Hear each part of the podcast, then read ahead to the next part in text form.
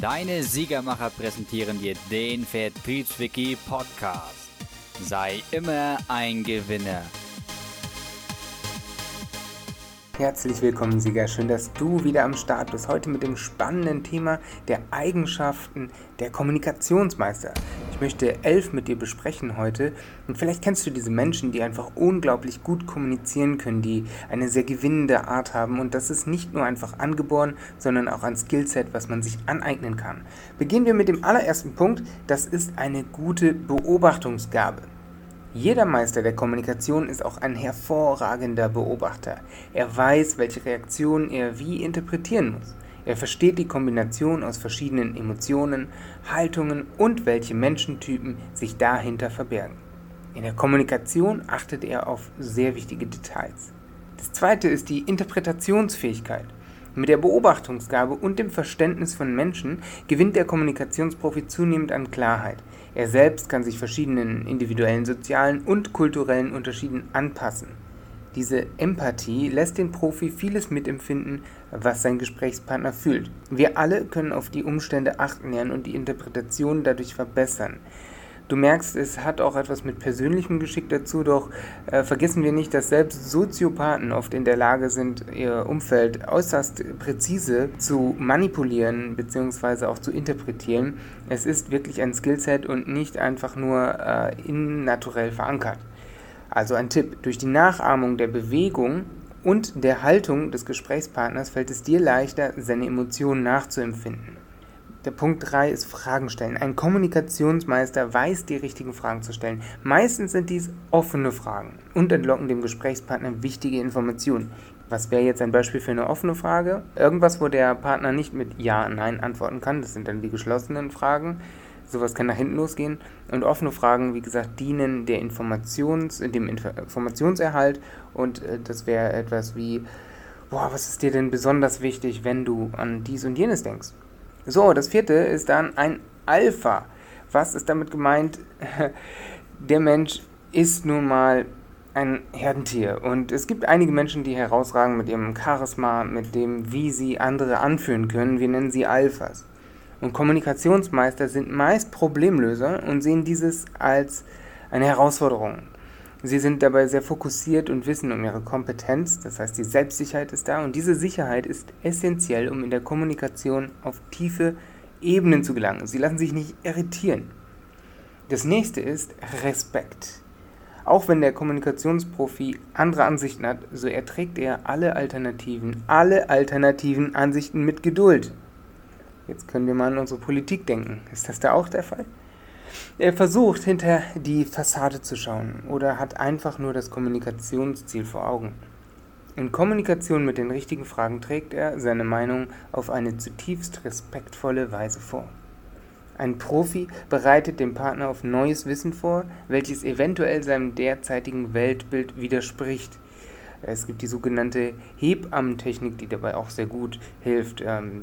Zum Beispiel wird etwas gesagt, was du erstmal denkst, okay, nee, das ist äh, falsch, sehe ich anders. Dann fragst du aber erstmal, oh, äh, warum denkst du das? Oder du vermutest zum Beispiel eine Wichtigkeit in einem anderen Gebiet und äh, dann kannst du fragen, okay, heißt das, weil du dieses sagst, dass dir dies und jenes wichtig ist? Und dann kannst du nach und nach bohren und herausfinden, wo liegt es denn wirklich begraben, äh, das Problem. Und äh, so öffnest du den anderen für ein neues Weltbild. Sechstens ist emotionale Intelligenz. Ich habe die Empathie bereits erwähnt, doch die Professionalität ermöglicht zeitgleich auch Durchsetzungskraft. Emotionale Intelligenz ist einerseits angeboren, andererseits kann sie auch vertieft und erweitert werden. Die emotionale Intelligenz führt den Kommunikationsprofi ans Ziel, gemeinsam mit dem technischen Know-how, technisches Know-how, was ich auch dir versuche zu vermitteln, ich selber nehme ganz, ganz viele Angebote in Anspruch, habe auch einige Elite-Camps, die ich besuche, um weiter zu lernen, denn äh, man muss auch dranbleiben, sonst verlernt man es auch wieder. Siebtens, Sie sind Organisationstalente.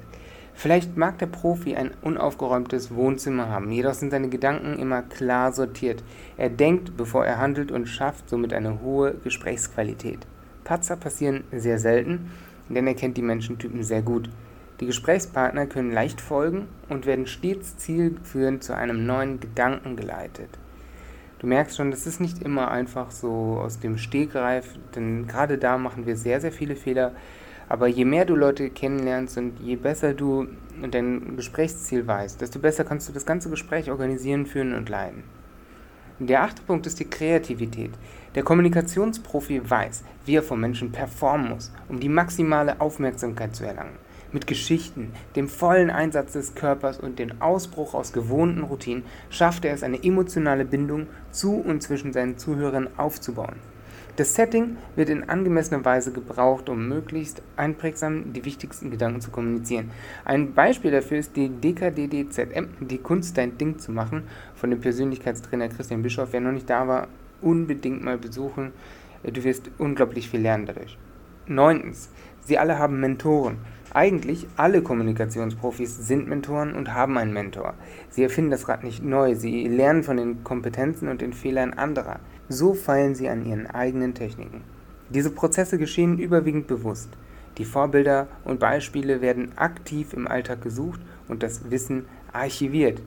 Der zehnte Punkt ist die Angstfreiheit. Nein, niemand ist hundertprozentig angstfrei. Doch Kommunikationsprofis wissen, dass niemand immer die Kontrolle behalten kann, egal wie gut er selbst kommuniziert. Exzellente Kommunikatoren haben den Sinn von Fehlern verstanden. Wir sollen aus ihnen lernen und sie nicht primär vermeiden. Wie sie das machen? Der Profi nimmt Probleme und Fehler gelassen und mit Humor. Dabei hat er kein Problem, sich auch selbst auf die Schippe zu nehmen. Gerade der Bereich der Kommunikation ist sehr, sehr fehleranfällig. Tipp: Das beste Beispiel ist wohl das Sprachenlernen. Je schneller man eine neue Sprache lernen möchte, desto mehr Fehler muss man erstmal machen. Das gehört völlig dazu. Das elfte, das schließt sich dann nahtlos an, ist, dass sie immer Lernende bleiben. Denn nur angewandtes Wissen ist Macht. Jedes Wissen ist wie Sand in den Händen. Wird es nicht ständig nachgefüllt, ist es schnell verflossen. Das ist auch etwas, warum es so wenig Sinn macht, wie unser Schulsystem funktioniert, wie das in den Unis funktioniert, wenn die Praxis fehlt, beziehungsweise der Praxisbezug unrealistisch ist. Auch die besten Kommunikationsprofis nehmen sich jeden Tag Zeit, um sich weiterzubilden und sich Gelerntes neu einzuprägen. Das war es auch schon zu dem Thema. Kennst du auch die fünf Formen der Kommunikationsfähigkeit? Und kennst du die Tipps zur Verbesserung deiner Kommunikation? Was denkst du über Kommunikation und die Profis, über die wir heute gesprochen haben? Schreib es bitte in die Kommentare. Geh mal einfach auf den Blog drauf. Da hast du auch ganz tolle Bilder, die das Ganze noch untermalen. Und denke immer an deinen Sieg. Sei immer ein Gewinner. Bis demnächst. Ciao, ciao.